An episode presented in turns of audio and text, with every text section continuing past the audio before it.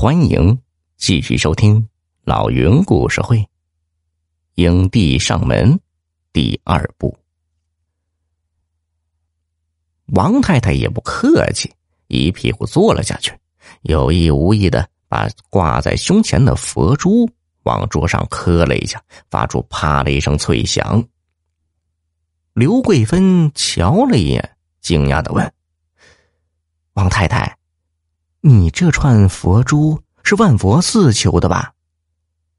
王太太脸上露出一丝得意，说：“哎呀，烧了几百炷香，就差没把腿跑断，把头磕肿了。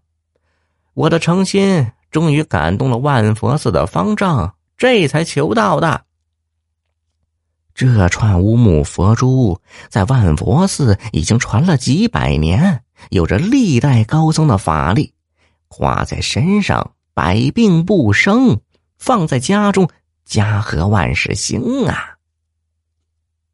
几个牌友羡慕的说：“万佛寺中一炷香最少得五十块，普通人是求不来的，只有像王太太这样的人才求得起。”王太太听了，开心的一笑，然后瞥了张老太一眼，不冷不热的问了句：“张老太，你孙子病咋样了？咋不去医院看看呀？”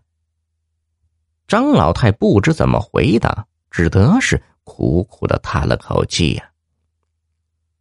就在张老太叹着气准备回家时，一个瘦高的中年男人闯进院子里，粗声粗气的问。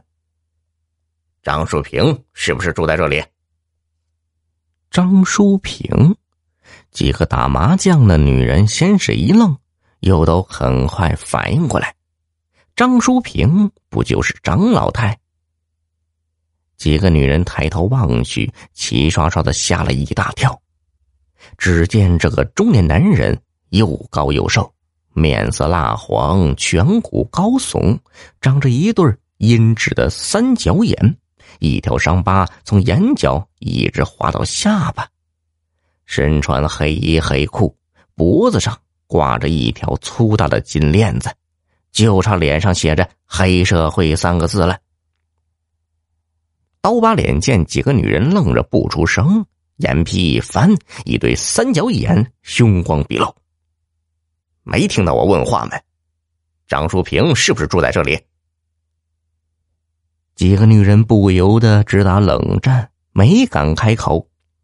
王太太则抢着一指张老太：“她就是张淑平。”刀疤脸把头一转，看了张老太一眼，冷冷的说：“你就是张淑平。”张老太吓得双腿一软，差点没摔倒在地。